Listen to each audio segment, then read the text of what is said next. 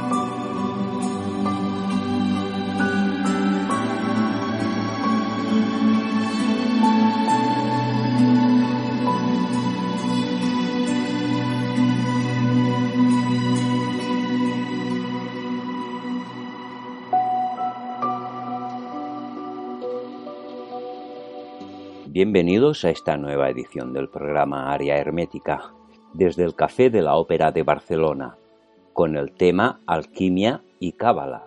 Estás dentro de Radio Caldas FM 107.8 en el tiempo Àrea hermètica. Una recerca d'altres realitats.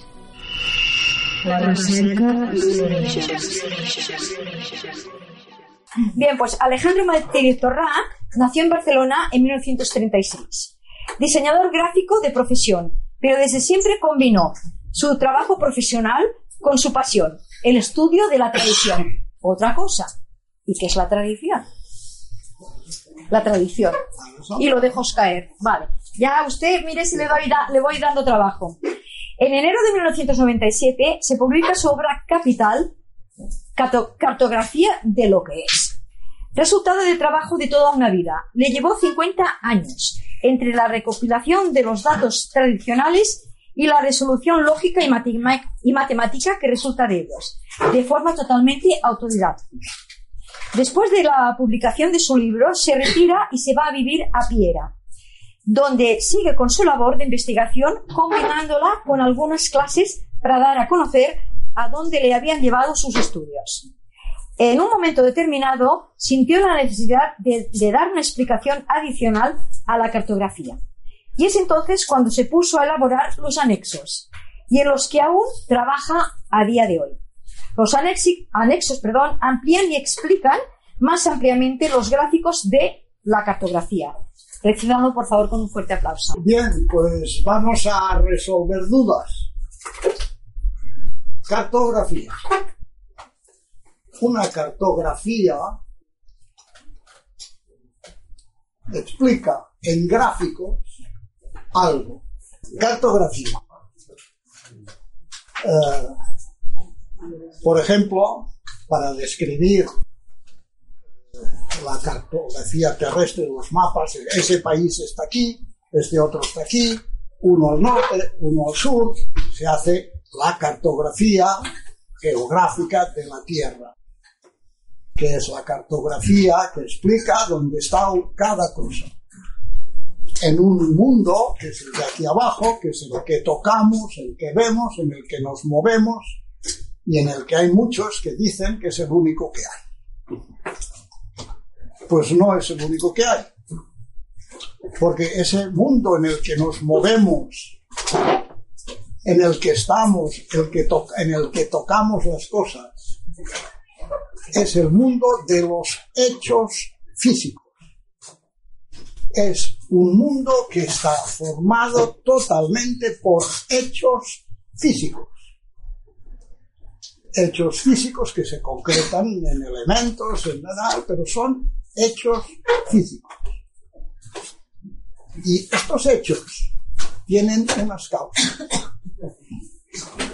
No hay nada que se haga solo, no hay nada que aparezca así, porque sí. Entonces, todo este mundo nuestro de los hechos físicos tiene unas causas que están en otro sitio. ¿En qué sitio? En lo que vulgarmente decimos el más allá. El mundo de lo trascendente, el mundo divino. Pero es un mundo donde lo que realmente hay son las causas perfectamente organizadas, controladas, controladas de una forma lógica, con unas leyes que tienen por base la ley del número, exactamente igual que aquí abajo. Aquí le llamamos matemáticas, a mí me gusta llamar la ley del número, porque el número en sí tiene sus leyes. Leyes que los antiguos entendían muy bien y que ahora los matemáticos desechan. Los pitagóricos. Efectivamente, los pitagóricos, Pitágoras, dice que hay nueve números y eso es así. No es un azar, no es algo que alguien se haya inventado y haya dicho ahora vamos a contar de esta manera, sino que hay nueve números. El 10 ya es un 1 repetido de otra manera, a otro nivel. Por lo tanto, cartografía de lo que es se mete. Este mundo de las causas, el mundo causal, está fuera del mundo físico, dimensional y temporal. Hay otra cosa, que no es ni física, ni dimensional, ni temporal. Donde están las causas.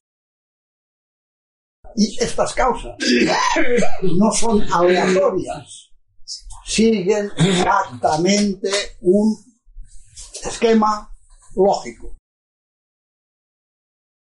Es lo que muy bien dice Juan en su Evangelio capítulo 1, versículo 1, que llama a Dios el Logos, que traducimos por el verbo, por ejemplo en latín decimos el verbo, en hebreo dicen la palabra, los griegos decían el Logos.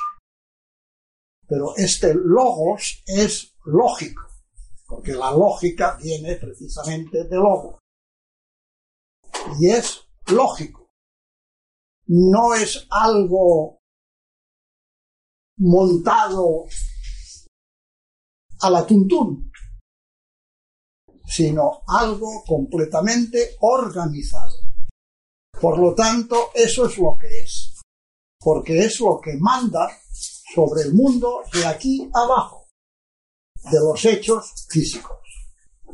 Sin estas causas no hay hechos físicos.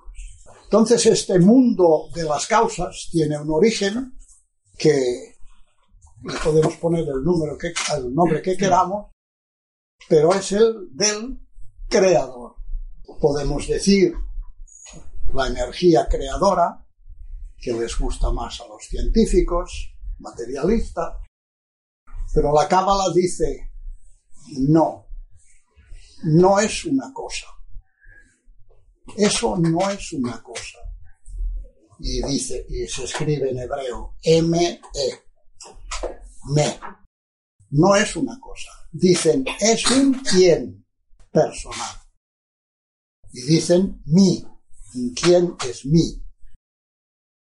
Y ahí ya de entrada nos tenemos que meter en algo que todos los antiguos decían y que en un momento dado los que se creen sabios han dicho que no y han dicho no hay nada más que lo que nosotros decimos que es físico. Si hay alguien que mantiene esta postura, me parece muy bien, pero que pare atención porque esta postura no es correcta hay un más allá que es lo que es. Ahora bien, el hombre, desde la más remota antigüedad, la característica principal del Homo sapiens no es que piense, que sí, que sí que es una característica, pero es que ese hombre tiene la capacidad de contactar con ese logos, con ese más allá. Evidentemente, eso solo hacían, lo hacían los chamanes, brujos de la tribu, el que se encargaba de las hierbas, esa hierba sirve para esto y esta sirve para lo otro, el que curaba como podía, eh, y, el, y el que hablaba con los muertos. Por lo tanto, está accediendo a otro sitio. Este otro sitio, este logos, que no es un qué, sino que es un quién, siempre, siempre ha estado mandando instrucciones, comunicación a su criatura. Siempre. Desde que esta criatura pasa de ser neandertal, homo erectus, etcétera, etcétera, y pasa a ser homo sapiens, y empieza a enterrar a sus muertos, a venerar la memoria de sus muertos, y esto es lo más elemental, pero es así, ya está comunicando con otro sitio. Las instrucciones o las indicaciones que nos llegan desde este otro mundo son conjuntos. Por ejemplo, el conjunto de los cuatro elementos, que son las cuatro barras. No políticas, ni, más lejos que eso. Son las cuatro barras que se dice que Carlomagno, cuando Bifredo el Belloso conquistó parte de la península ibérica, Gerona hacia Barcelona de los árabes, lo que decían la marca hispánica, porque fue Carlomagno, pasándose eh, o empleando tropas del lenguadoc, condes de por allí y tal, y que se apoderaron de esta zona de, de la península ibérica. Y en la antigüedad, toda la nobleza, todos los símbolos heráldicos, toda la heráldica está llena de símbolos que han llegado del más allá. y uno de los más importantes es este, que es el de los cuatro elementos. Eso, los antiguos lo tenían, era indiscutible. Esto en toda la antigüedad se admitía eh, sin duda. El problema es que estos cuatro elementos son causales y son, que son causas que no son físicas. Y como son inaprensibles y muy volátiles, se les coloca nombres físicos conocidos, nombres que conocemos y que de alguna manera analógicamente pretenden describir esos cuatro elementos. Y los antiguos decían fuego, agua, aire, tierra. Pero evidentemente no es ni fuego, ni agua, ni aire, ni tierra, sino algo similar al fuego, con una actuación parecida, algo similar al agua, algo similar al aire, algo similar a la tierra. Pero es algo completamente abstracto. Esta abstracción, esto, estos cuatro elementos están ya en las cuevas y haremos constantemente, porque yo cuando descubrí esto, aluciné, y esto sí que es de alucinar sin tomarse ningún porro, y es algo que está grabado en las cuevas. aparece con cuatro puntos, con cuatro rayas, etcétera, pero aislado. Son grupos aislados. Y son grupos, es un grupo numérico. Y es número. Y esos cuatro elementos son esencialmente cuatro. Y es número.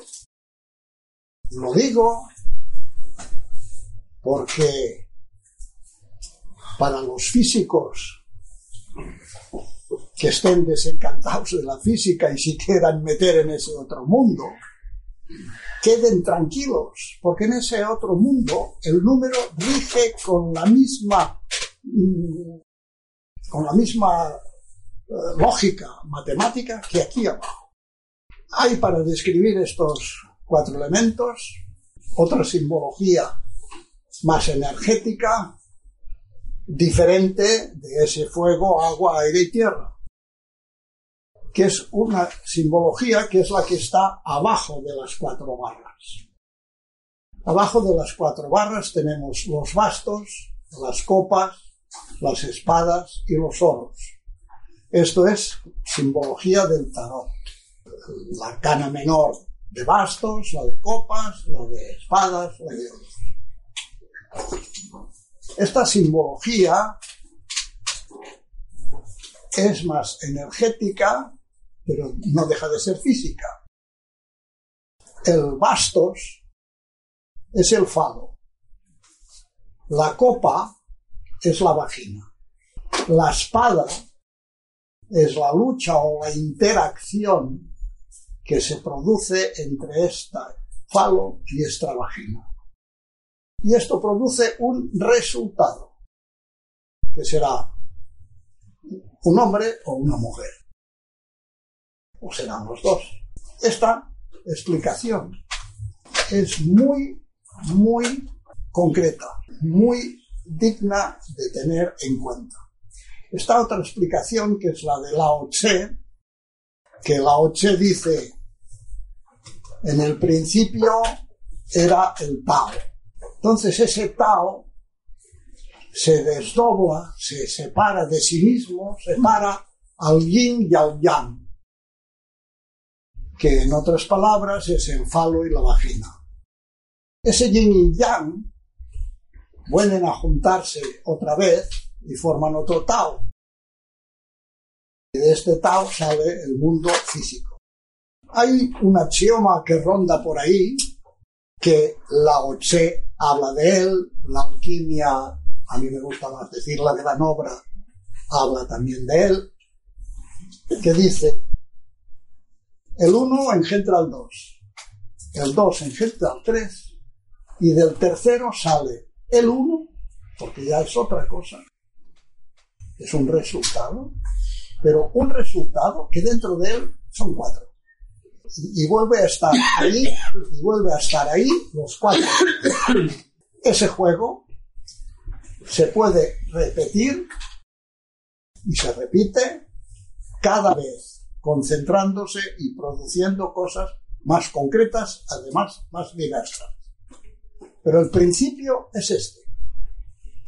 Bastos, copas, contenedor, espadas, lucha, interacción, y oros, el resultado. El resultado en el sentido que le damos al dinero. El dinero es el,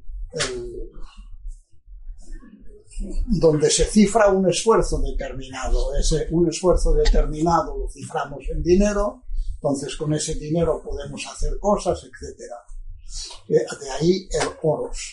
En las cuevas del Paleolítico, en las de, de Altamira, del Escoa, en muchas cuevas, aparecen esos cuatro elementos en forma de cuatro puntos dibujados dentro de un animal. Puede ser un bisonte, puede ser un caballo, puede ser un ciervo. Entonces, dentro hay cuatro puntos. Cuando los arqueólogos descubren esto en una cueva determinada, dicen, ah, quiere decir que cazaron cuatro caballos. Pero amigo, el otro que tiene el punto en los cuatro bisontes, que también ha, cazado um, así por chiripa también cuatro, y el que en otro sitio aparece un ciervo y también dentro hay cuatro puntos, tam, también ha cazado cuatro. No, se está refiriendo a otra cosa. Se está refiriendo a ese origen generador, que son los cuatro elementos. Son el origen generador más simple posible, intelectualmente, que se puede ver. Como signo generador, esos cuatro elementos grabados en un bisonte era para que ese bisonte se reprodujera, tuviera bisontitos y pudieran cazarlos. Y cuando se grababa en un caballo, exactamente, es magia ritual. Magia que sí, no deja de ser una magia, pero tiene su chip la cosa. Porque cuando se graban esos cuatro puntos, no solo se graban, sino que el chamán o el brujo graba en el caballo, ordena al caballo que se reproduzca, desea. Esto, de una forma u otra, influye. Y esto es la mágica, la magia corriente. La magia corriente es esta. Que funciona no por el simbolito, sino por la fuerza que, mental que se imprime al signo este. Bien, esto es el primer elemento, el primer conjunto, porque todos son conjuntos. Ese es el primer conjunto que el hombre recibe. Pero junto a este conjunto recibe a otro, que son los diez. Y estos 10 están perfectamente en las cuevas, en forma de 10 puntos, 10 rayas. Estos 10 puntos y esas 10 rayas, ella nos lleva a la cábala. Si alguien está familiarizado con la cábala, pues son las 10 sefirot. Si has mencionado Pitágoras, pues son los diez números, la década pitagórica. Entonces, esa década está ya en las cuevas. Hay que tener en cuenta que la tengo no en el libro, sino en los anexos. Una cueva francesa de 30.000 años antes de Jesucristo, que están esos 10 puntos grabados exactamente igual que después la cábala judía, dará su árbol de las diez sefirot. Por lo tanto, digo universal, insisto en universal, porque me niego ya de entrada, yo ya esto lo tenía muy claro, en parcializar y en quedarme en una parcialización. Porque la parcialización solo tiene una parte. Y este concepto, o estos conceptos, esos conjuntos espirituales que nos llegan desde arriba, que se nos dan, son conjuntos numéricos. Y los antiguos decían, de esos cuatro salen los diez. Ah, vale, bien, de esos cuatro salen los diez. Pero ¿cómo es esto? Es puramente matemático. Hay que tener en cuenta que hemos dicho de los cuatro elementos, que son tres, falo, vagina, coito, y uno que es el resultado, pero se diferencia en tres y uno. Tres que son propiamente los creadores o el creador trino, y ahí ponerle todas las trinidades, partiendo de la nuestra, el creador trino y la creación. Y por lo tanto esto se expresa de manera eh, matemática, numéricamente, eso solo se puede expresar como 3 más 1. Decir cuatro elementos así sirve en principio, pero hay que puntualizar. Son 3 más 1. ¿Cómo de estos 3 más 1 salen los 10 elementos? Simplemente en ese 3 al cubo, ahí al cuadrado, poner 3 al cuadrado más 1.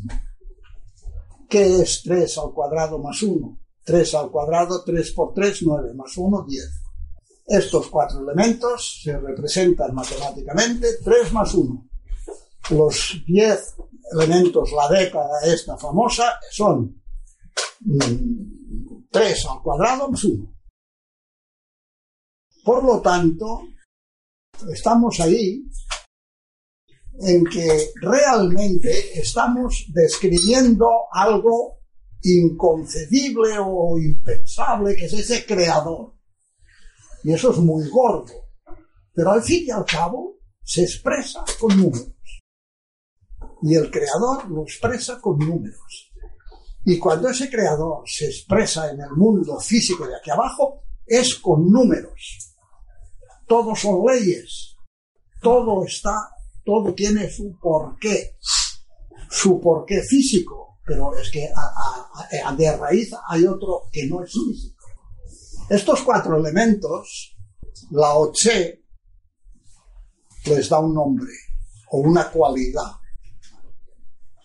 Dice, fuerte, débil, ligero, pesado.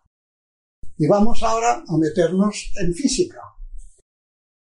Entendible, no os asustéis.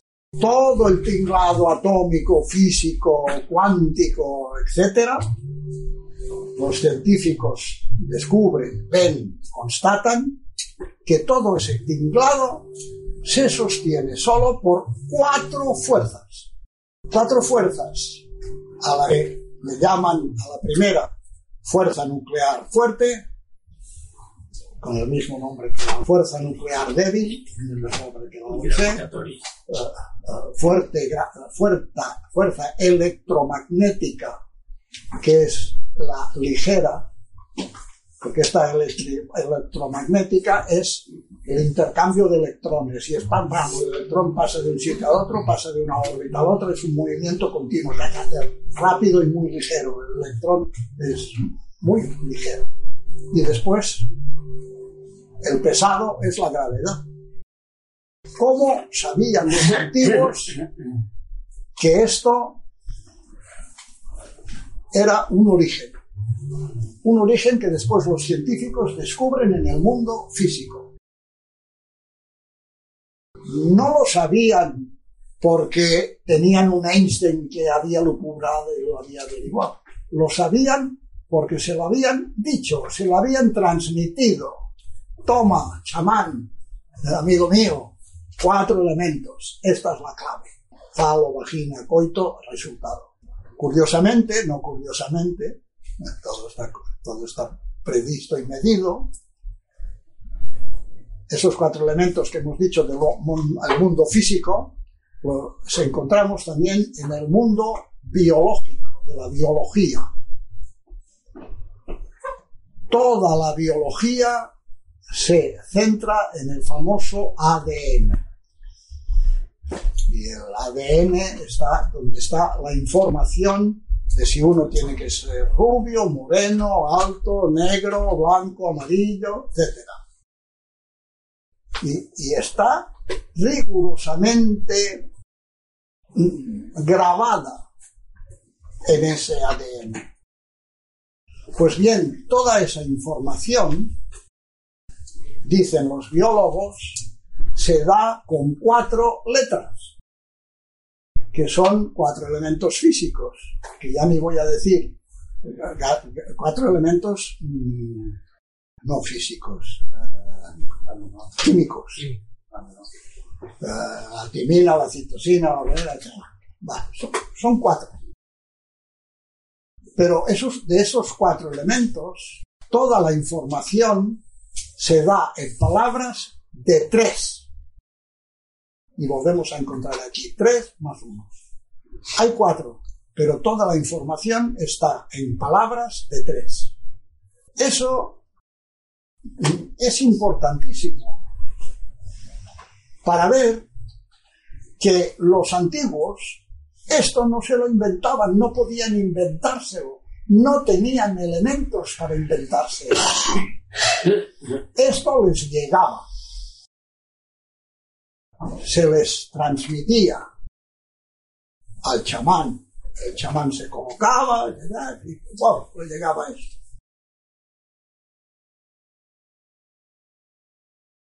A esto la cábala le llama a esa, a esa, ese recibir de arriba, le dice Kibel. Q, B, el Q, E, B, L que quiere decir recibir, aceptar. Entonces, esa cuestión famosa en la cábala y fundamental en la cábala es muy vieja. No es de la cábala, es muy vieja. Ese recibir, aceptar, ese kibel, es muy viejo.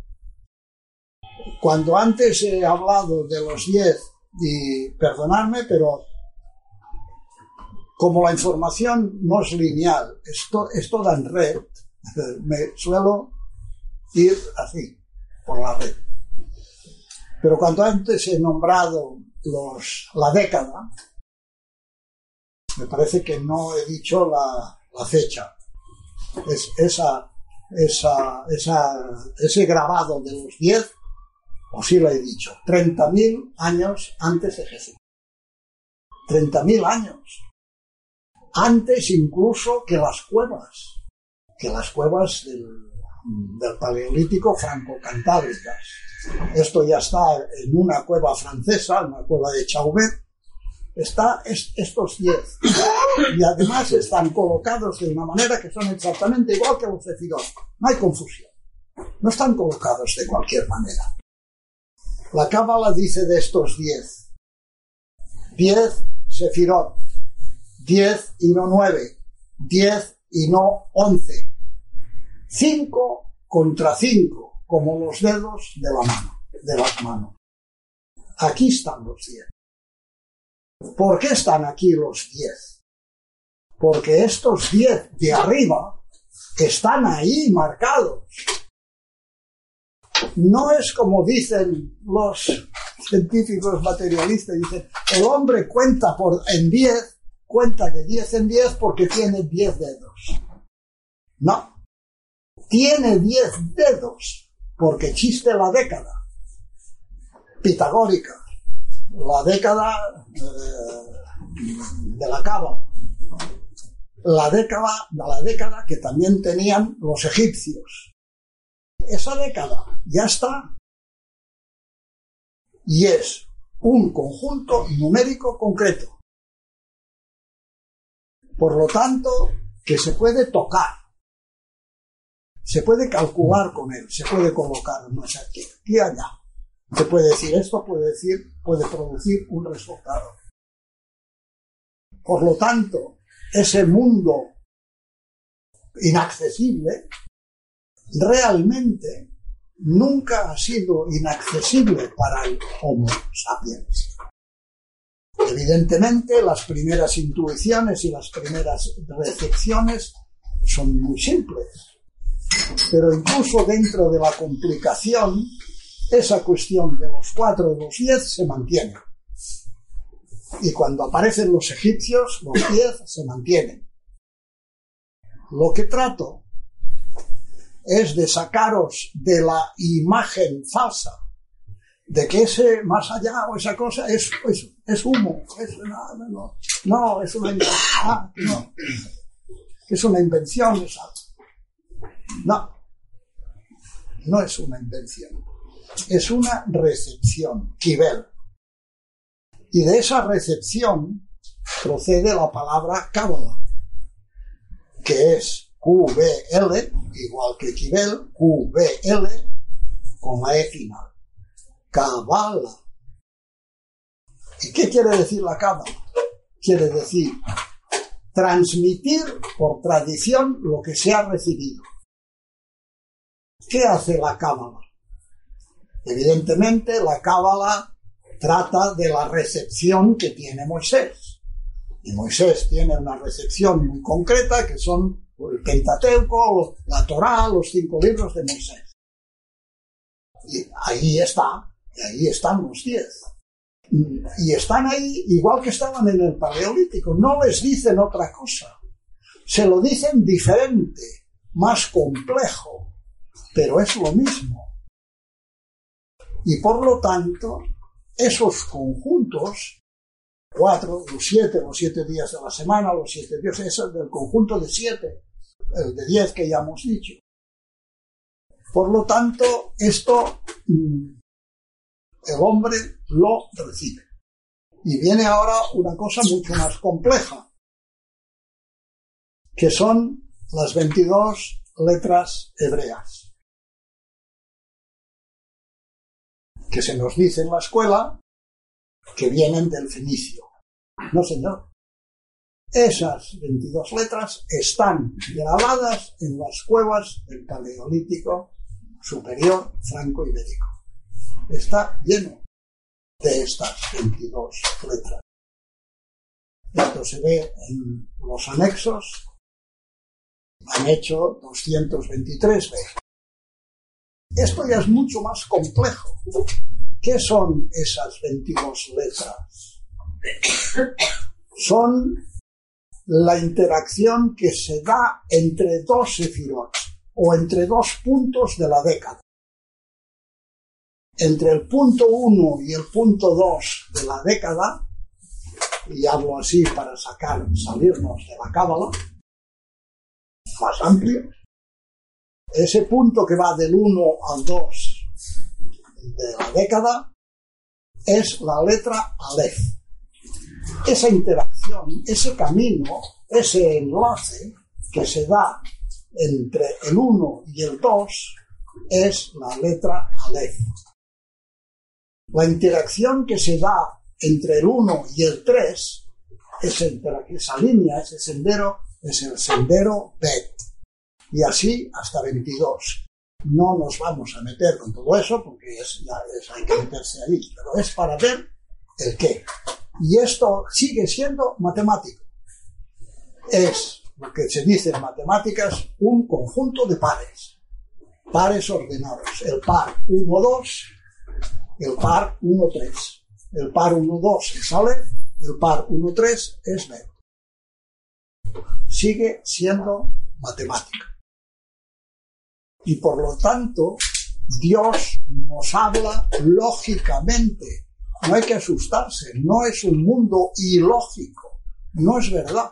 Sigue estas 22 letras, donde aparecen realmente es en la península ibérica. En la península ibérica una vez se ha terminado el paleolítico de las cuevas de Altamira, de la Lescó francesa, la cueva del Castillo, de Cantabria, etcétera, toda esa, toda esa franja. El 90% de cuevas europeas está en ese sitio, en esa franja cántabro, pirenaica francesa, en esa, en esa franja están el 99% de cuevas europeas. Y es un punto de civilización, porque todos conocen, estarán, están los franceses y están los de Portugal, pero otra cosa que nos parece impensable, había comunicación. La comunicación ha existido siempre. Era más lenta, evidentemente. Por eso esas fechas duraban las cosas eh, diez mil años, etc. Pero había comunicación y estas letras están en las cuevas francesas, en las cuevas de, la cornisa cantábrica y en cuevas de, la península ibérica. Cuando se termina el paleolítico, tenemos en la península ibérica el como le llaman, esquemático, el arte esquemático ibérico. Porque son esquemas, porque claro, es, es algo muy, es, es, esquemático, es, es muy, mm, por ejemplo, para pintar un hombre es una raya, dos piernas, dos brazos y una redondita encima. Arte esquemático ibérico. Esto ya está en las cuevas, no es ningún invento, no es que de pronto surja este arte de esquemático. Esto ya está en las cuevas. Solo que en las cuevas lo que se ve más son las pinturas de bisontes, de caballos, en la entrada de la cueva, de unos frisos, como la capilla Sistina de, Altamira, etc. Pero en, en los lugares más hondos de las cuevas es donde estaba esa información, donde se encuentran las letras, donde se encuentran los 10, etcétera, etcétera. Pero esto ya estaba en las cuevas. Cuando el hombre sale de las cuevas, que cambia el tiempo, se termina la glaciación y se expande por toda la península ibérica, toda la península ibérica está lleno de estas letras. Es el lugar donde más está, también hay en algún sitio en Francia, pero como en la península ibérica no hay ningún sitio. Estás siguiendo la conferencia de Alejandro Martínez Torra en el Café de la Ópera de Barcelona, dentro del programa Área Hermética de Radio Caldas FM 107.8. Una reserva d'altres realitats. Civilitzacions perdudes. Àrea hermètica. El Indalos de Almería. Sí, pero esto ya no es una letra. No, ¿eh? no es una letra. Pero, es un pero el indalo es uno de estos símbolos. Ah, ¿Qué es el indalo? Es un hombre que está así y que de una mano a la otra sale un- un- una media curva del cielo. Ese hombre es el hombre que se comunica con el cielo. Ese hombre que está así, que eso nos van a decir, y, y- la, la- la curva visual eh, del cielo, ese hombre es el que se comunica con el cielo. Esto es como sorprendente de que los arqueólogos no se hayan dado cuenta, pero es porque no quieren. Porque tienen la previsión de que ese hombre era un bruto, de que era un imbécil. Este hombre tenía el mismo cerebro que nosotros, la misma capacidad craneal, las mismas neuronas. No hemos cambiado nada, el cerebro es el mismo. Somos Homo sapiens, igual que ese hombre. Lo que ocurre que era un cerebro en el que habían grabadas muy pocas cosas. Y ahora lo tenemos muy lleno.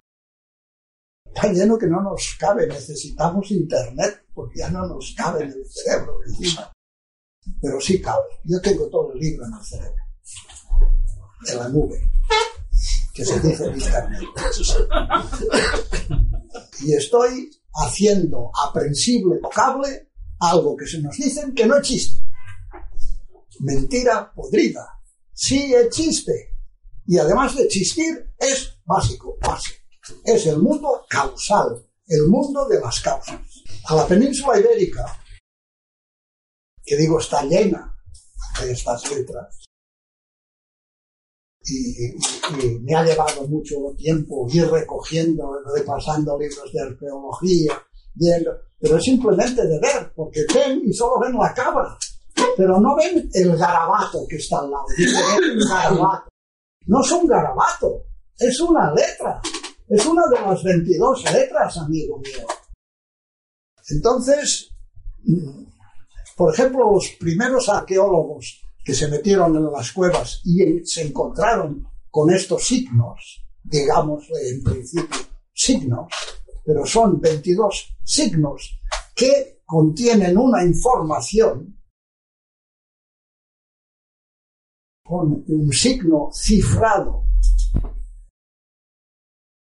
y de ese signo cifrado lo decimos nosotros, pero esto ya viene del hebreo, porque es un sefer cifrado. Un, es una S que es como suena a X. Es la S fuerte, S fuerte hebrea que suena como México, México. Estos signos son un sefer, son un cifrado. Cada signo contiene una información. ¿Qué información tiene cada signo? la información de que el 1 con el 2, la interacción entre esos dos del 10, entre el 1 y el 2, esos producen otra cosa que no es la información que había en el 1 y la que había en el 2. Y hace una mezcla. Y es un cifrado. Y cifra una información. Eso se puede hacer muy complejo y, y después el significado de cada letra, saber cuál es el significado de cada cual se va, se va, digamos, complicando, pero es numérico, sencillo, lógico, matemático, de principio. Los hebreos llaman a la península ibérica Sefarat, S, C, R. Sefer, ese Sefer primero, es el nombre de, la, de las letras, es la letra. La D final hay que meterse, pero ya lo digo, la D final es, significa ah, generación, multiplicación, división, algo, por ejemplo, el, nombre de pesca o peces, que son muchos, esa multiplicación que se ven los peces, pues es con, con, con D, con esa letra D. Entonces, lo que quiere decir separar es el lugar donde los signos, cifras, nacieron. Eso quiere decir Sefarad. Y los mismos hebreos no lo reconocen. Le llaman Sefarad, pero no se ponen a pensar en qué quiere decir esto, porque el hebreo es muy, es como muy concreto y como artificial nosotros con los idiomas hacemos mezclas aleatorias. Y pasamos de un idioma a otro y mezclamos los conceptos y tal. El, hebreo es muy cerrado en la simbología numérica, en el, en el sendero. Y una letra es lo que es el signo del sendero. Y todo eso es información puedo estar de acuerdo que, bueno, pues hay que meterse aquí y ver qué quiere decir esta información. Pero es información cifrada que está allí, que nos viene de arriba. Y como os podéis imaginar, 50 años de trabajo, mucho para hablar. Pero yo me he querido centrar en el fundamento, en ver que al final todo eso que, pues al, final, al final hay que ir a las cosas de principio y ese principio es el más allá, es causal y lógico y numérico. igual que el más acá, el físico. Esto, espero que de aquí unos años, porque yo, yo ya esto ya lo tengo previsto, no es para ahora, es de aquí unos años. El que se quiera meter ahora, perfecto, eh, las mil maravillas, muy bien, pero esto es para, para más adelante. Pero más adelante se va a llegar y se va a ver esto que digo ahora. Ese mundo que los materialistas dicen que es superstición, es una superstición. La década pitagórica no es superstición. Los cuatro elementos no son superstición es una información concreta que después podemos encontrar aquí abajo físicamente. Puedes poner las letras. Aquí en el lado izquierdo de la página están estas famosas letras que ya las encontramos en las cuevas paleolíticas. Pero fijaros que son las mismas letras con que escribimos ahora los europeos hay algún cambio, porque hemos hecho algún cambio, pero son, si las vais repasando, iréis reconociendo todas las letras que ahora seguimos utilizando los europeos. Eso no ocurre con los hebreos. Los hebreos, en principio, también escriben con estas letras. Las encontramos en Canaán, y es que los que los hebreos llaman Sefat Kenaan, la escritura de Canaán. Canaán es la zona que después los, griegos llamarán fenicios, que no son, no, eran ciudades cananeas y ciudades independientes cananeas. Y ahí, ahí es donde llegan las letras importadas ahí por los megalíticos que ya en el milenio cuarto ya hemos hecho un salto, ya nos hemos dejado el paleolítico atrás, ya estamos en el milenio cuarto. Estas gentes megalíticas que llenan de megalíticos, Cornisa Cantábrica, Portugal, sobre todo Andalucía, Irlanda, Inglaterra, Francia, es toda una zona megalítica intensa, inmensa. Una zona que nos encontramos con lo mismo. No es algo desperdigado, se fundamenta en los mismos principios. Y, y esto se transmitía. Por ejemplo, todos los monumentos están medidos, construidos y hechos con la misma longitud de medida. Esto lo descubre un inglés, lo descubrió un inglés y aún no es aceptado. En los años 50, un ingeniero inglés de la Universidad de Oxford, Alexander, tocayo mío, Tom, y, y descubre que todos los monumentos megalíticos están basados en una medida que hoy podemos decir de 0,83 centímetros. Y esto contradice esa cosa de que unos construían megalíticos por megalitos por un lado, otros por otra, otros levantaban unas piedras aquí, otros sin enterarse de nada las levantaban por allí. No, señor. Levantan las piedras con una información. Esta información entra por el estrecho de Gibraltar, por Andalucía, hay megalitos, dos megalitos importantísimos en Andalucía, pero había muchos más que han desaparecido, y entran por ahí, eran navegantes, eran los primeros navegantes, navegantes de alto bordo, no navegantes, navegantes de litoral ha habido en muchos sitios. Eran navegantes de alto bordo. Hay constancia concreta de enormes piedras que se han trasladado del continente a islas y solo se pueden haber eh, trasladado allí con barco. Hay también constancia de que se ha trasladado ganado vacuno. Y ya es, no son cabras, son vacas. Por lo tanto, eran los primeros navegantes.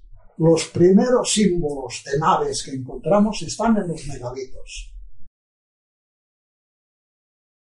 Estos entran y bordeando por el sur, por África, y siguiendo toda la costa africana, llegan a Egipto, al delta del Nilo, y llegan a Canaán, Líbano, Palestina. Pues estos son los que traen las letras. Hay en Egipto, antes de los jeroglíficos, antes, están estos signos. No sé si deben estar en la otra página que está, pero es igual. Es igual, no es igual. Están. Y por lo tanto, estos signos llegan a la zona fenicia, llegan desde el Mediterráneo occidental. Pitágoras saca su información de números pitagóricos, el triángulo pitagórico, etc., del Mediterráneo occidental. Pitágoras estaba en Sicilia, era una, ciudad griega muy apartada de Grecia que estaba en Sicilia y Pitágoras estaba allí.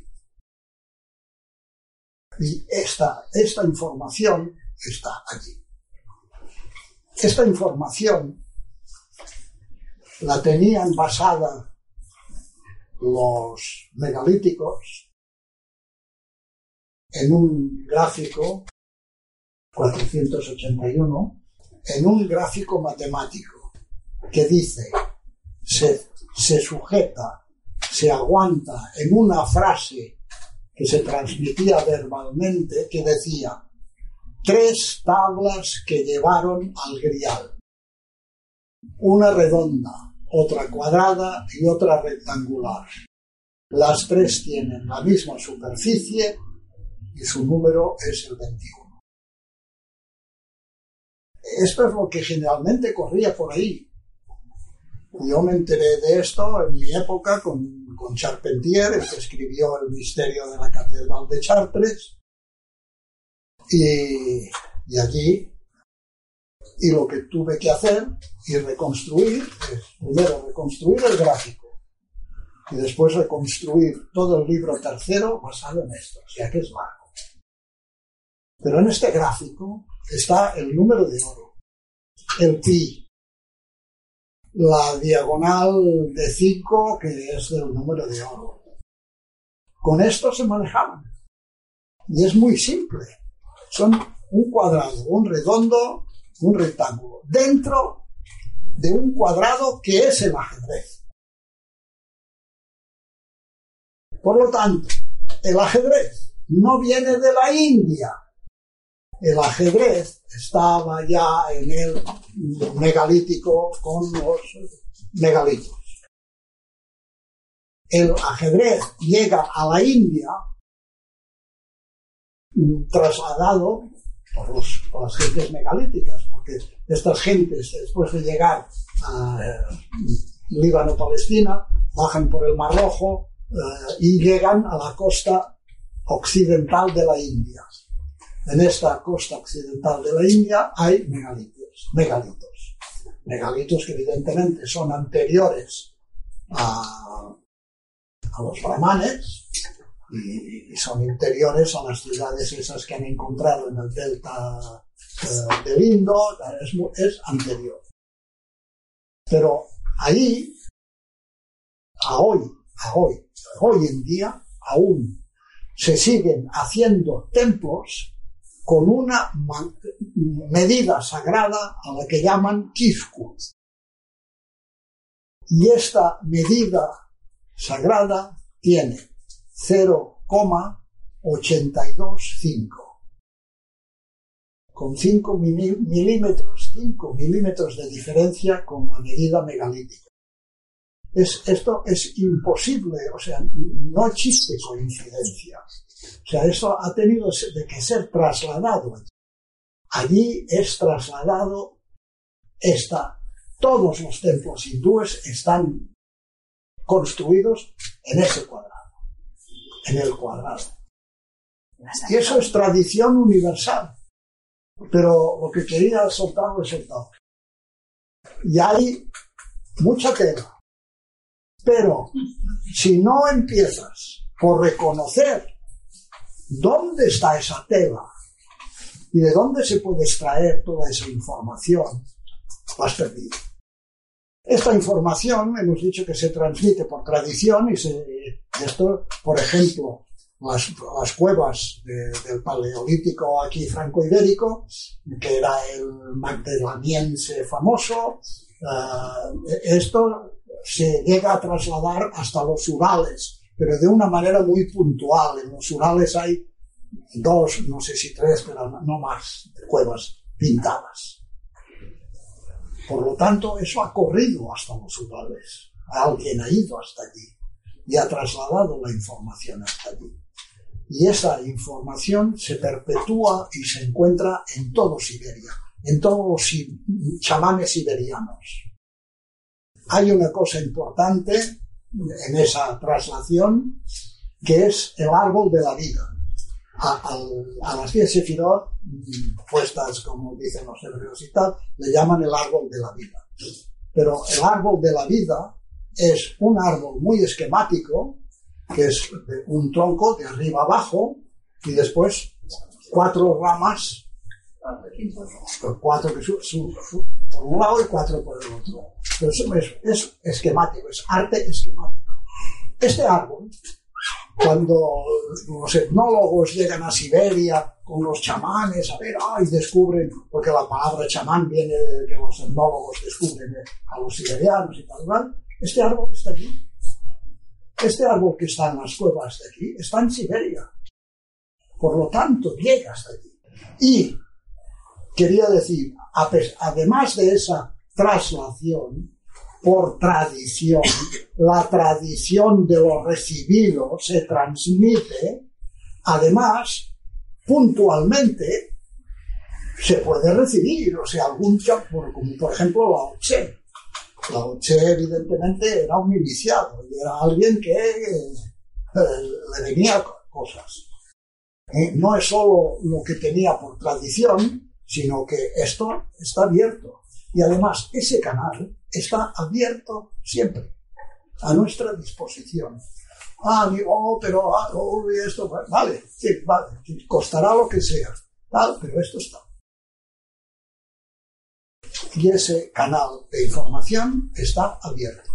Y la información que lleva siempre es la misma. Se basa en los mismos elementos. No varía porque la verdad no cambia. Si cambiase, no sería verdad. Cuando la ciencia nos dice, esto es verdad, ¿qué me lo? Porque de aquí 10 años resulta que eso que nos han dicho que es verdad no lo será. Y será otra cosa. Esa información no cambia, es eterna. Es la misma. Lo que Varía es la intensidad, la amplitud, la profundización, eso sí. Pero los elementos básicos, puntuales, son los mismos. No cambian. Y si se transmiten, si llegan a algún sitio, que es que les llegan, les llegan de la misma manera. Quería decir eso del árbol de la vida, que es muy famoso, el árbol de la vida, pero el árbol de la vida es un árbol que tiene nueve ramas esas nueve ramas son los nueve números de la década pitagórica. El tronco plantado en tierra es el 10 y es el físico. Y es un símbolo muy concreto. El físico, el 10, es el tronco que está plantado en tierra. Pero por encima hay nueve, ponle el nombre que quieras, nueve ámbitos, nueve no sé qué, nueve, nueve sefirot, los egipcios decían las nueve Neteró, que lo traducimos como dioses, pero Neteró quiere decir característica. Por lo tanto, en origen, los egipcios creían en ese dios de origen, que era Atum. Y de ese dios Atum salen ocho características, Atum, ocho, y, y después abajo ya es el diez. Pero es, es, es un... Son planos. Eso hoy en día, un, un reportaje hace poco de, de un chamán de por allí del mar de Bering, que le preguntaban y tal y cual, y decía, no, no, yo, yo soy el chamán aquí abajo. Y aquí abajo yo pues eh, me comunico y tal cual. Y decía, pero por encima mío, arriba, hay nueve chamanes más. Nueve. Son estos. Nueve, no dice otro número, nueve. El famoso Genghis Khan conquistador mongol, su estandarte era un palo con nueve colas de caballo colgadas. Nueve. Ni ocho ni siete, nueve. Las nueve sefirot celestes. Y la décima aquí abajo terrestre. Otra cosa. Fijaros. Aquí abajo es la diez. Hay nueve por arriba. Hay tela. Y eso está. Y existe. Y es lo que es. Y creo que, que, que ya estoy, que vamos por preguntas. Sí, sí. Porque podéis preguntar lo que queráis, ¿eh? yo me meto con lo que sea. Es que no quería interrumpirlo porque como todo es tan interesante, Claro, es- pues pero no, no hay espacio. estar- No hay espacio. no hay espacio, podríamos estar de aquí a, a las uvas de, de este año. Ya están adiestrados. Vale. A ver, a- a- por riguroso, si no sé el nombre, voy a preguntar y que cada quien pues haga la pregunta pertinente que considere y aquí el maestro Alejandro nos va a responder. Um, Calla-t'hi, Helena. Ha parlat de, de quatre lletres primàries. No. Quatre lletres primàries, no. Quatre lletres són 22. Els quatre són los cuatro elementos. No, hi ha algun moment, sí, jo dic en biologia, ADN, info, quatre lletres, Vale, que per això aquest nom els hi posen els científics, posen, eh, diuen que són quatre letres, però no són quatre letres. Es un cuerpo químico que es la adenina, otro la, la citosina, el otro la guanina y el otro la timina. Y son siete componentes químicos que cada uno hace de, de una información, o sea, de letra, y le llaman letra. O sea, a cada uno de esos cuatro le llaman letras, pero esto es una cuestión de los científicos que le han puesto este nombre, pero no son, no son letras. jo pensava, Vale. pensava que, que podien ser les quatre lletres que nombren a Déu. Bueno, pues está, evidentemente que aquí ya no nos hemos metido, porque aquí tenemos, no, aquí no, en la portada teníamos el nombre de Yahvé. Encima de los bastos, copas, espadas y oros, encima teníamos el nombre de Yahvé. Pues bien, es ese famoso Yahvé hebreo, que es el nombre del dios hebreo, pues tiene cuatro letras. Y además la simbología de estas cuatro letras es yo, yo, la letra yo, yo. Soy la letra E, el que, la letra Bau, que, que Bau. es la Bau en hebreo, es nuestra I, es la conjunción co- copulativa, yo, E, I, o sea, e- e- es la conjunción copulativa, y otra vez la E. ¿Yo soy el que soy o yo soy el que es? no, yo soy el que soy. Yo soy el que soy, claro, es la frase. Yo soy- soy- ¿Cómo te llamas? Yo soy el que soy. Eso. Vale. Por lo tanto, eh, fijaros ya en la cuestión. Es uno de los nombres de Dios más especiales. Porque dice, dice que es el que es. O sea, no dice soy fulanito o menganito. No, no, no, no. Dice yo soy el que soy. Y solo hay este. Y todo es producto de este, que es. Otra Gracias. pregunta. Miguel Ángel. Y después está. Para las gafas. Hice La la rosa. Pitágoras. Y bueno, ya sabes que la piedra gris es el triángulo está el 1, 2, 3, 4. Exacto. Eh, Ah, el, el, ¿cómo le llaman? El, el tetraedro. No, el, no, el tetraedro. La tétrada. Bueno, la pregunta es que te ajusta un poco por, por Es- la, la tradición.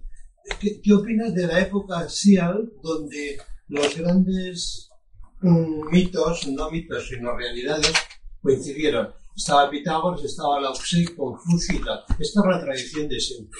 Sí. ¿Qué opinas de esa tradición? ¿Cómo nació y cómo se perdió? como, como he dicho, y se perdió porque, pues como se pierde, se extingue, se, eh, no, ¿Por no- qué se no- juntaron estos seres en, en- en la misma época?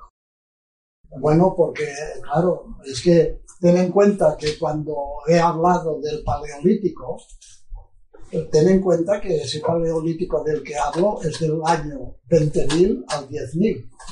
Son 10.000 años. Es una enormidad. Entonces, ahí, durante estos 10.000 años, no hay solo un chamán que recibe, hay muchos. Y esa información, pues, cae aquí, cae allá, tal cual. La confrontan, se dicen, oye, yo he recibido esto, yo he visto esto otro, tal, tal. Pero eh, esta información no es puntual eh, en un sitio, es eh, hay la época, esa época que menciones, que mencionas, Así de es. 800 Ah. antes de Jesucristo, que hay esos personajes. Pues es que um, arriba, el quién, ese quién, pues dice, venga ahora, venga, echa, aquí, allí y allí, echa. Y, y y se recibe. Este es el mecanismo. Y esto está evidentemente controlado y previsto. No, no es una, una cosa aleatoria tampoco. ¿No vendrá en otra época? Aquí entra esa, cosa, esa cuestión que decimos la omnipotencia de Dios. Ese- esa cosa de, de que es el que sabe cuándo, a ver, eh, estos están maduros, sí, mm, no están maduros, pero casi, pues venga, echa aquí. Y lo echa. Gràcies. Ah, Rosa, sí. Rosa. Les 22 sigles o lletres primitives de les coves, la F, La F, S. F, F de Francia. es, mm, no existeix. Eh, es la P, que es, eh, es una letra doble, que le llaman los hebreos, siete letras dobles. Aquesta P és una lletra doble, i aquesta P és fe, igual que l'escriuen els francesos, la F, posen PH. Eh? Doncs aquesta, aquesta F és la P de dir. o sigui, llavors hi, hi ha set lletres que tenen una sonoritat doble, forta o fluixa. Vull dir que les coves no hi eren, l'hem inventat després. Sí, és una qüestió de pronunciació, és una qüestió de pronunciació que ens arriba pels cerveus. Sí, a les, a les coves segurament la cosa era més màgica, més, més concreta, però certa, verdadera, perquè està, eh, estan als 22. Gracias. Roberto, después estás tú. Roberto, adelante. Yo, en primer lugar, el motivo por el que era profesor porque he visto algo de numerología para universal, universal que, y casualmente yo a- hace mucho tiempo atrás de joven había aprendido algo de cabra en la escuela universitaria A ver, a ver, a ver, eso, perdona, perdona, pero o, o hablas demasiado rápido. O yo oigo demasiado lento y, y no te... No, era, para, para ver si se tocaba un poco también el tema de la numerología o algo así del tema pitagórico y todo eso. ¿no? esto es mucho más fuerte que la numerología. numerología. Sí, lo sé. Y resulta porque nosotros trabajamos más bien con números y colores. Bueno, la cámara es todo el Bueno, lo que sí es cierto en la numerología es que eh, lo que dice que significa cada número es cierto, porque es una tradición antigua. Y desde antiguo sabemos que cada número tiene un carácter. y ese carácter que te transmite la numerología y te dice es que el número 9 quiere decir eso, el número 2 quiere decir eso otro, eso es cierto. Y, esto se ha transmitido por tradición. Esto es una de las cosas que el matemático no acepta, ni entra ahí, en el carácter de los números, pero es que los números tienen carácter. No es lo mismo el número... Mira, un ejemplo muy simple. Número 1 y número 2. Son totalmente diferentes. No es un número más. No. Fíjate que matemáticamente eh, el 1 se puede sumar y restar por sí mismo, pero no se puede multiplicar ni dividir. Si tú intentas multiplicar o dividir, uno por uno es uno, y uno dividido por uno sigue siendo uno, y no se mueve. Entonces, esa cualidad es única, y es cierta, y es matemática, porque no la van a aceptar. El 2 sí que ya. El 2 ya es generativo, ya es el 2 sale la famosa serie 2, 4, 8, 16, 32, 64. Ya, eso, eso que has puesto del 1 y el 2, la, el 3. Y, y, el 3 también es diferente. Es la, creación, digamos, del, es como lo que nosotros explicamos de otra manera, pero bueno, es lo mismo. Eso que es lo mismo.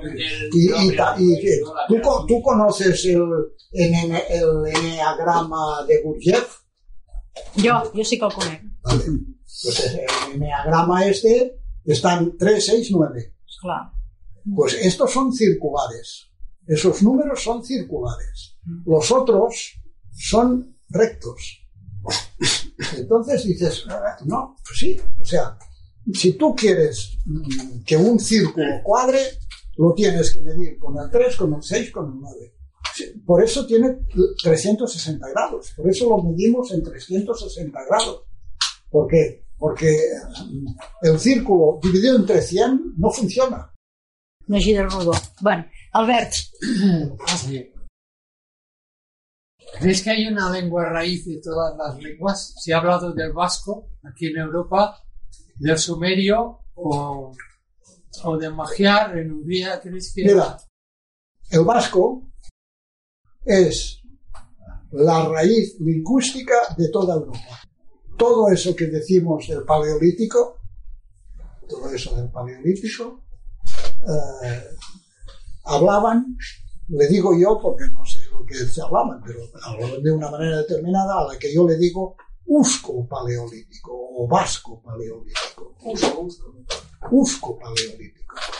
Entonces, mm, de este usco paleolítico se deriva el castellano, el francés, eh, el italiano, las lenguas que después se dirán latinas.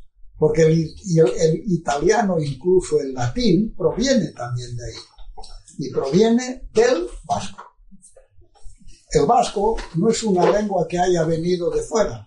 Hay unos que están traduciendo eh, el, el, íbero y el etrusco, lo están traduciendo, no me acuerdo ahora de los nombres, perdonadme, eh, pero están traduciendo el etrusco y el íbero, que eran intraducibles, lo están traduciendo aprovechando raíces vascas o, viendo raíces vascas. Uh, es la primera lengua esta lengua se va dialectalizando, porque al separarse y al desperdigarse se forman dialectos. Ya eh, la hecatombe viene cuando entran los ariocaucásicos. Los ariocaucásicos es de allí del Cáucaso, las llanuras del norte del Cáucaso, sur de, de Rusia, Armenia, por todo allí. Eh, hay una invasión de Europa. Eran los, los carros de guerra, los que venían, los inventores del carro de guerra. Y este carro de guerra llega a Europa, no solo a Europa, también a Egipto, eh, por esta gente. Si hay una invasión, seguramente que debió haber una hambruna o algo por allí en el centro, una sequía, algo, y, emigran hacia Europa y entran hacia Europa. Entonces ya se mezcla eh, y, ese usco paleolítico se, eh, se le superpone el ario. Vale, ¿ya está?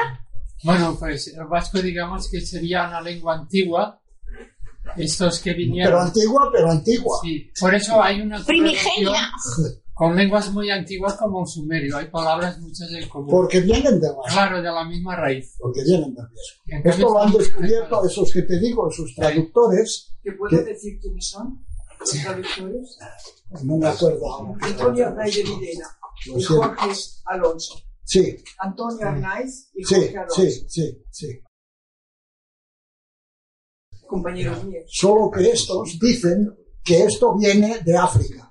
No, del norte de. Bueno, cuidado, hay una relación, no te dicen que No, vengan de- la- pero la relación está relación de la península ibérica hacia África. Sí, cierto, pero como entonces, antiguamente, antes de la. No, no quiero hablar. Bueno, No, no, no, dejamos aquí. La, la comunión con el norte de África y eran los mismos. Era- estamos hablando de la misma cultura y estamos hablando sí, de sí, lenguas bereberes, Sí, sí, sí. Los bereberes, los bereberes.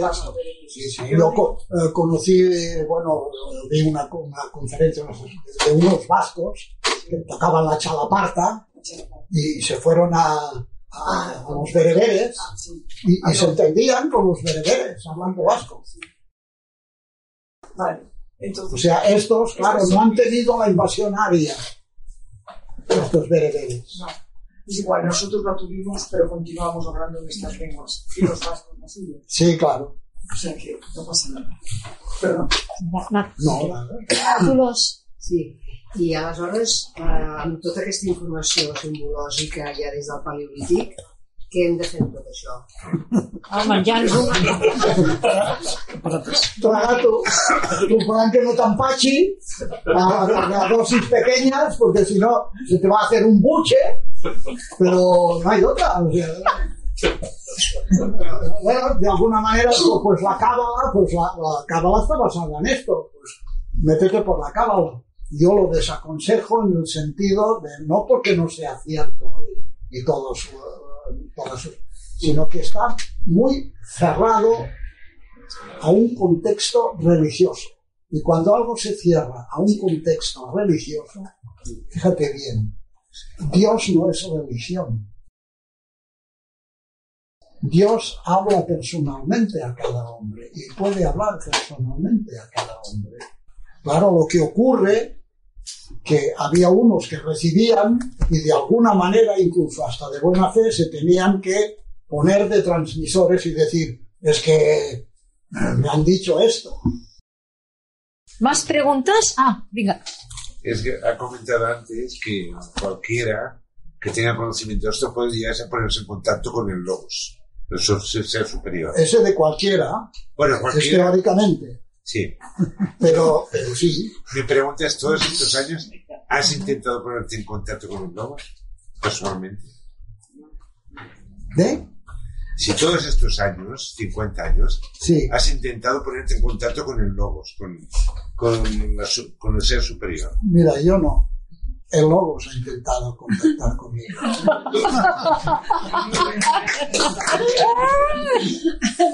Yo no. Pobrecito de mí, yo no.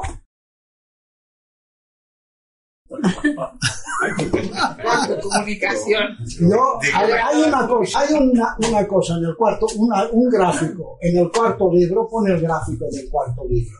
El de, el de la esfera. Ya, ya está. ¿Ves esta esfera? Sí.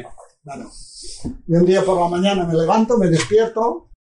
Es que estoy en, eh, como est- cuando te despiertas que estás en duerme vela Ah, sí. y veo allí delante flotando esa esfera.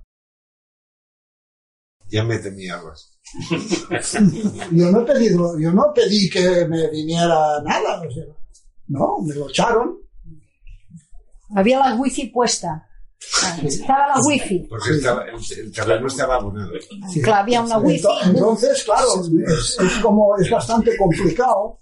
Quise memorizarlo y no, no, no me daba, porque decía, "Ay, se, se me va, se va a fundir, lo voy a perder y no, me voy a quedar aquí colgado. Pero enseguida cogí que eran las 10 sefirot y que eran los senderos. Las, los números que, que están en, un vértice. estos son las Sefirot. Y después las líneas que unen son los senderos. Una vez vi esto y comprobé algunos y dije, claro, este va de aquí a aquí, este va de aquí a acá. Y después ya, digo, aunque me olvide, yo ya, ya sé cómo va, porque yo sé cómo van los senderos en los Sefirot. Entonces, ya lo tenía. Pero esto me lo echaron así, por las buenas. A ver, no por las buenas, porque llevaba trabajando, no sé qué, algún artista de esos famosos que decía, la inspiración viene trabajando. Si no, no viene. Es el premio a la constancia. La- Ah, vamos a darle un poco de info. Claro. claro. Bueno. Eh, ¿Quién? eh, ¿Més preguntas? Vale, Jaume. Eh, como ha hablado del cuarto libro y yo veo uno aquí, pues a ver si nos puede explicar un poco. Esto del cuarto libro. Nos vende un poco el libro. Bueno, pero es que explicar esto es muy complejo. No, pero me refiero a como ha dicho el cuarto libro. eh, Ah, no, espera, perdona, perdona, perdona. Eh, la cartografía de lo que es es una obra. Y esta obra contiene cuatro libros.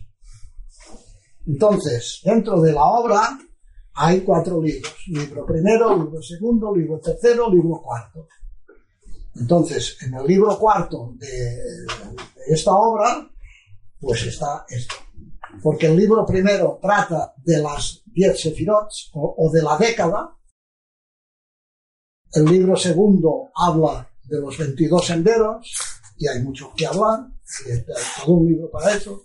El tercer libro habla de esa imagen megalítica matemática, porque cuidado, es que construían, hacían unas construcciones, ha- hacían algo mm, que eh, eh, era, es impensable para los matemáticos que era no solo un círculo, sino que lo que decían el huevo megalítico. Trazar un huevo, o sea, una circunferencia con otra más pequeña, todo enlazado, tiene sus bemoles, ¿eh? No es una cosa de, No, de no. cuatro raplagats, ¿eh? No, no, no. Entonces, cuidado. Y esta, y esta cuestión, sobre todo esa cuestión de que eran imbéciles, de que eran brutos, de no sé qué, eh, no, eran ignorantes, eso sí, no sabían nada y se, y se encontraban con cosas, vale. pero imbéciles no eran. Vale. ¿Más preguntas? Sí. A veure, Àlex, a mi, a mi m'agradaria que expliquessis la relació de les lletres amb l'alquímia, amb la gran obra. Bien. Una de las cosas que yo me encuentro, porque yo me metí en todo. A ver, yo nunca he sido de ninguna secta, ni ninguna religión. Bueno, soy bautizado y soy cristiano, ¿verdad? Pero, pero cuidado, ahora con esto soy cristiano de verdad. Antes era cristiano de nombre.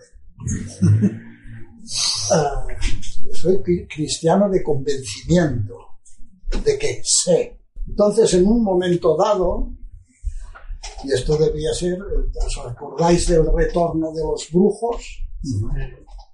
Era un, fue un libro famosísimo que todos los que estábamos un poco pirados nos agarramos al retorno de los brujos. Y allí en el retorno de los brujos se menciona a Fulcanelli, el, el alquimista moderno, el único alquimista moderno de verdad.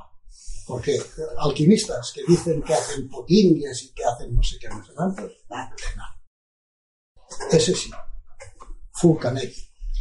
Entonces, Fulcanelli, me compré el libro, me lo leí, me lo tragué, no, enti- no entendí nada, pero dije, ese tío sabe de lo que habla. Él- Yo no sé, pero él sabe de lo que habla. Y, y este, y de lo que trataba y lo que explicaba, era la famosa alquimia. Que cuidado con esto. Porque lo que es en realidad la alquimia es la transmutación del hombre. Esto es la alquimia. Esto es la gran obra. La gran obra es la transmutación del hombre. La transmutación del plomo en oro, pero esto es simbólico.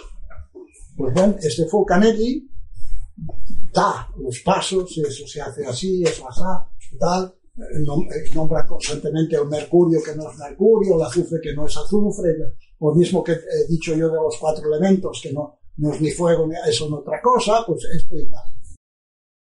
Y entonces dice Fulcanelli que como todos los alquimistas, él da todo el proceso mezclado, todo en un, en un desbarajuste. Dice, pero hay un sitio que está por orden, que es el tarot. Amigo, ¿qué me has dicho? bueno, otros años de... de sudores. ¿Qué tiene el tarot? El tarot.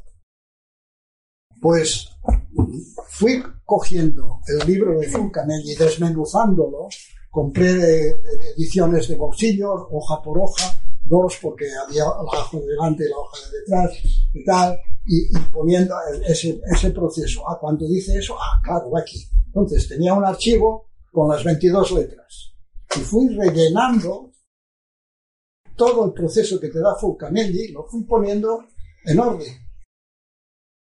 Pues estas letras, una de las cosas que tienen es que dan el proceso de transmutación del hombre.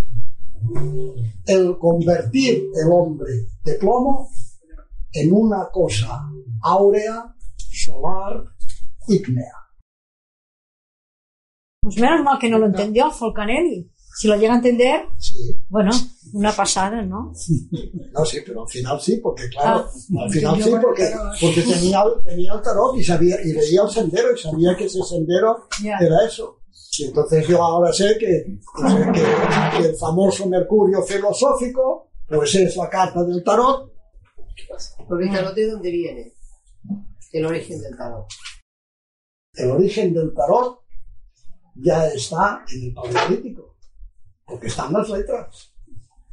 Y las letras están en el paleolítico. Y, y estas letras son- ya está allí. Y además están, siguen un orden. Un orden que nos ha llegado por traducción, por, por tra- tradición. Porque evidentemente en el, en el paleolítico está una letra aquí, una allá, una allá, y no sabes cada la primera y cuál es la segunda. Entonces lo que eh, sí que he tenido que hacer es eh, colocarlas en el hombre, en el, nom, en el o- número de orden tradicional que se nos dice.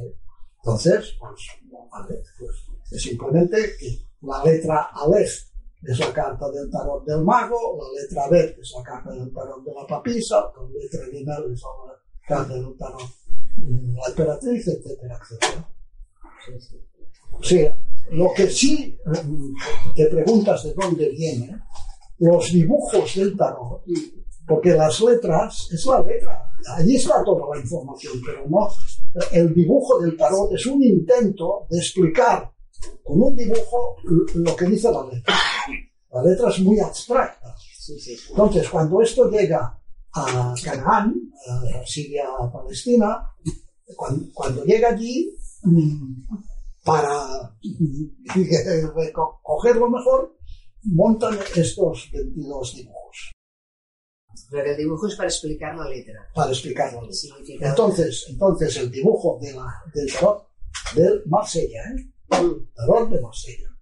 Yo tengo uno por ahí, hemos traído uno, eh, porque hay otra cuestión. El tarot de Marsella tiene unos nombres. El mago, la papisa, tal, tal, tal. Si tú coges esos nombres franceses, porque los nombres del tarot eran, estaban siempre en francés, las cartas que se publicaban en Alemania o en Suiza se seguían eh, haciendo en francés. Si tú coges esos nombres y los traduces al hebreo, resulta que te quedan ordenados por orden alfabético. De forma que la primera letra, que la primera carta del tarot, que es el mago, en hebreo es et, A-T. Sí, sí, sí. Y AT es el mago. Entonces, todas, eh, cuando lo traduces, cuando lo pones en letras, no necesitas número, porque es- está por orden alfabético. En principio, el tarot no tenía números, estaba por orden, pero no le ponían números. Después le pusieron números romanos. Pero, pero claro, era fácil de esto que se trastocase. Y lo que no se puede hacer es trastocarlo. Y poner una carta delante y otra vez. Porque es un proceso rigurosamente establecido, concreto, fijo y inalterable. Entonces, hay muchos tarots que rondan por ahí que esto van al pelo. Han cambiado cartas de sitio, han puesto el logo al principio y toda la serie te tiene corrido un número. Bueno, unos desbarajustes. Otro de los trabajos que tuve que hacer es deshacer todos esos desbarajustes, que era porque los desbarajustes que hay con el tarot, incluso con el árbol de la cábala, tela. ¿Más preguntas que estamos acabando? ¿Ah? Yo quería preguntarte, eh, Alejandro, ¿no? Sí. Eh, de todo, yo soy eh, prehistórica, estoy estudiando la protohistoria de la península ibérica, por Sí. eso sé de lengua, estoy, Perfecto. pertenezco al grupo de estos chicos que has citado, Sí, que sí. es la lengua ibérica. Junto con los vascos estamos traduciendo el ibero, ¿sí? Sí. Entonces, eh, claro, este es mi tema. Sí. Eh, pregunto si tú tienes algo escrito, algún trabajo. Estamos, yo, estoy, yo estoy batallando, estoy en mi segundo libro y estoy batallando, en- no en esto precisamente, no es esta la investigación mía, pero es, es, es lateral, ¿me entiendes? Es Sí. colateral. ¿Tienes tú algo escrito eh, que, mm, acerca de lo que has dicho? Mira, mira, porque, es que, sí, mira, es que, mm, eh, perdona, pero es que esto, Estaría bien porque hay tan pocas personas que Claro, incidimos en claro, esto. claro, pero, pero hay que tener en cuenta lo que te digo. Las letras tienen un orden. Y están, y es el orden de las letras hebreas. No me refiero yo ahora a esto, Alejandro, me refiero a toda la historia de, la, eh, de, de los citados, de las, de las, de, de las cifras, como Séfara, Sí. un trabajo sobre Séfara. O sea, estoy. eh, Sí, pero fíjate bien, información, fíjate no bien. tanto de la, Sí, ya, del Tarón y los ya- que también he estudiado la Cábala, porque hay que, hay que, para trabajar en esto tienes que hacer un trabajo holístico, tienes Sí, que avanzar en- en- así, con una carga de, de tantas disciplinas. Si tú tienes algo escrito, Eh, Lo que yo tengo está en el libro, que es letra por letra la explicación, lo que es, lo que significa, sí, sí. el número, ¿no? todo está en, el libro, en el segundo libro que trata de las letras, eso está explicado. Y, y entonces, esta es la base. O sea, eh, eh, o sea, la dificultad es que se parte de algo que no tiene en cuenta esto. Y, por ejemplo, los que estáis traduciendo en bueno, península ibérica. de la península ibérica, los que estáis haciendo es- esa traducción, evidentemente cogéis el, el diccionario vasco y, y- y ta- que- eh, cuidado, me he tenido que tragar todo el diccionario vasco Sí, sí, todos. para ver cómo concorda, concuerda la A con, con la primera letra Sí, sí, y sí. qué significa. Sí, sí. Por ejemplo, la primera letra Aleph, Aleph, en vasco, Aleph, Alaf. Alaf, todo es hablar, palabra. Alex, pero tú has profundizado eso en los anexos, ¿verdad? No, esto sí, claro, no son hechos. Claro, eso, eso era también los Bueno, anexos a ver, a ver, una en cosa, una cosa, mira, voy a En una cuestión, una cuestión importante. El libro y los anexos están en internet, a muchas gracias. a disposición de todo el mundo. Muy bien. Cabalauniversal.com Cabalauniversal.com. Cabalauniversal.com, sencillito. Muy sencillito, ¿eh? Cabalauniversal.com. No te has mandado esto. Con, con H o sin H. Digo yo, ¿eh? Con H intercalada o con, No, no. o con H al final, cabalá, con acento. Porque yo quería poner tradición, pero eh, eh, decidí que se conoce más la cábala que Bueno, pues sí. de la tradición, porque a Pues veces sí. la tradición que es. Ah, sí. ¿eh? Esto me pasó a un cerebro normal como el mío. Vale. Claro. Entonces, claro, bueno, pues eh, es que cábala quiere decir tradición. Bueno, la pero- palabra cábala quiere decir tradición. Cuando aquel de la- del No recibir, no es dar o recibir, cábala. Kibel, Ah, Kibel. Bueno, me he perdido. Kibel es recibir. Con la E final, Kibel es recibir, y por lo tanto es un verbo. Es el verbo recibir, aceptar. Entonces, con la E final, ese verbo se, se hace sustantivo, se sustantiviza y se, se- y se convierte en cábala. Pero, pero cábala es tradición. Cábalauniversal.com. I s'ha acabat el bròquil. Sí, sí de fàcil. Y allá allí tenéis para, allí tenéis para hartaros. Para romperse los cuernos. vaya.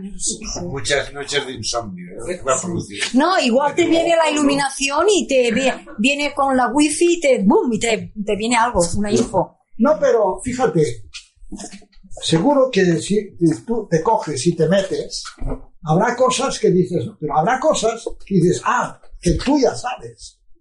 Por ejemplo, si, si te metes con, con las letras hebreas, que es el tarot, bueno, pues el tarot es más o menos conocido. Entonces, pues, dice, ah, vale, pues entonces eh, te encontrarás eso más explicado.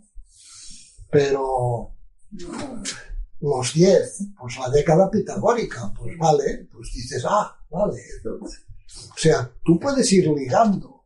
O sea, tú eh, es como es abrir, ojear y habrá un gráfico o una que te, que te llame la atención y dices, ah, esto, o esto me suena, o esto tal.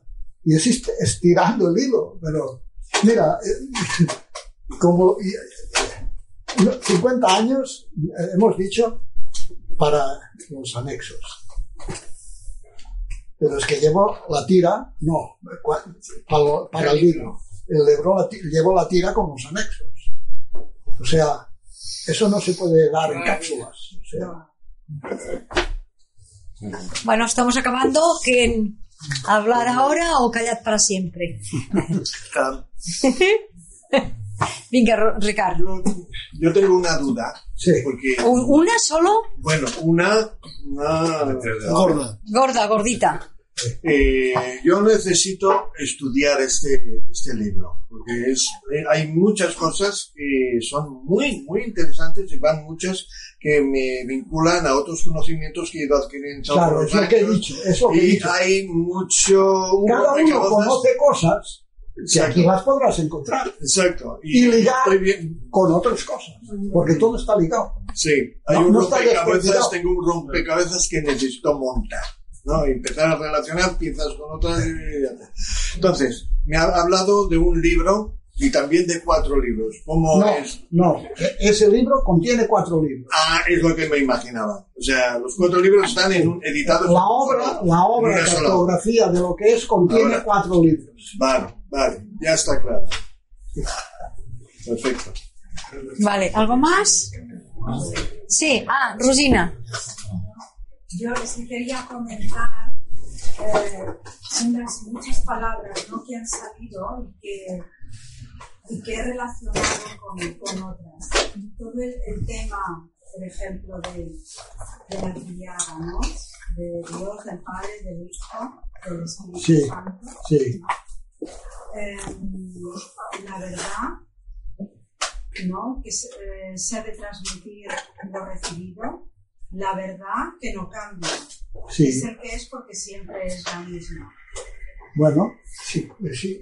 Tú puedes coger, y eso está también en el libro, en los anexos, ah, la tríada. Bien, hay otro, dibujo en la página 36. Nueve. Suma nueve. Bueno, ya, es que has dicho antes. era- Y es mi número. Y, el mío. Yo me encuentro Anda, número, mira, no sé. el número 36 me lo, me lo encuentro por todas partes. Mm. En el carnet de identidad nací en una casa que trae el número 36. ¿Naciste en el 36? Vale. Vale. Bueno, mm, està posat. hay ahí un, gra- un grafismo, un- son esos tres que veis aquí representados, son tres círculos, pero también hay eh, tres radios, eh, tres triángulos uno dentro de otro, bueno, pero todo es tres, todo está basado en el tres. Esto es uno de los famosos círculos de Inglaterra que salieron, salió en el año 1900, en el verano de 1991. Esos tres, ahí puedes ponerle todas las trinidades que quieras. La egipcia, Atum, Su, Tefenet. La hindú, Brahma, Vishnu, Shiva. La de la Cábala, Keter, Jokma y Binah. La de Lao Tse, eh, Tao, mm, Yang, Yang y Yin. Entonces, todo es lo mismo. Padre, Hijo y Espíritu Santo. No hay que pelearse porque si este lo dice así, porque eh, ocurre una cosa, que al unir la información se enriquece. Al no querer meterte, por ejemplo, el- los rabinos, los cabalistas, cabalistas, evidentemente no quieren entrar ni quieren saber que esto los egipcios lo tenían, porque no, esto se lo dio Dios. También se lo dio a Tse. Entonces, mm, eh, se enriquece. La explicación que te dan los egipcios enriquece la explicación que te da la Cábala. Y si le sumas la de Lao Tse, se enriquece más. No, no, nunca se emburulla, porque son los tres. El fundamento es el mismo. Todo sale de la misma fuente, o sea, es lo mismo. La tríada, la tríada. Entonces, e- esos círculos de, de Inglaterra, yo no sé de dónde vienen, ni qué son, ni qué no sé.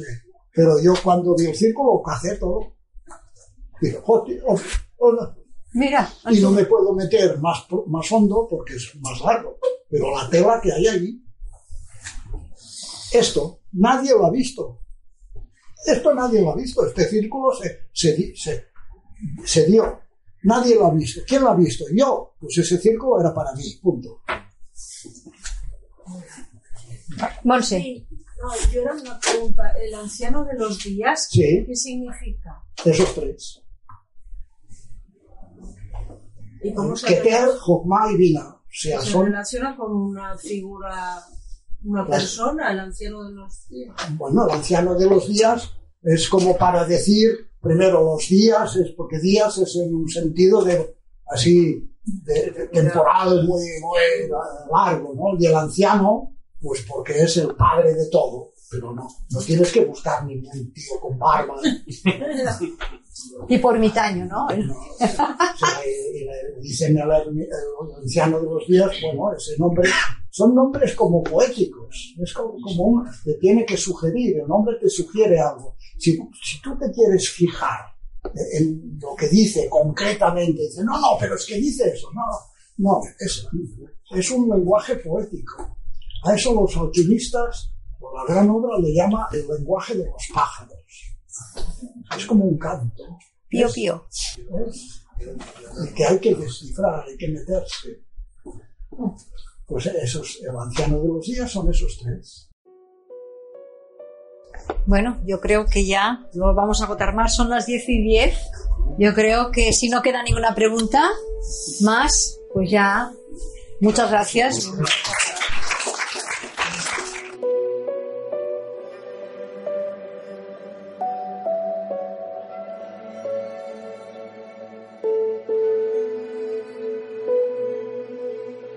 Y hasta aquí el final del programa especial de la conferencia Alejandro Martínez Torra en el Café de la Ópera de Barcelona. Esperamos que sea de vuestro agrado y hayáis disfrutado con esta conferencia. Nos encontramos por frecuencia en Àrea Hermètica. Estàs dintre de la freqüència oculta de Ràdio Caldes FM, la sintonia termal. Nos encontramos en otra aventura próximamente. Hasta pronto.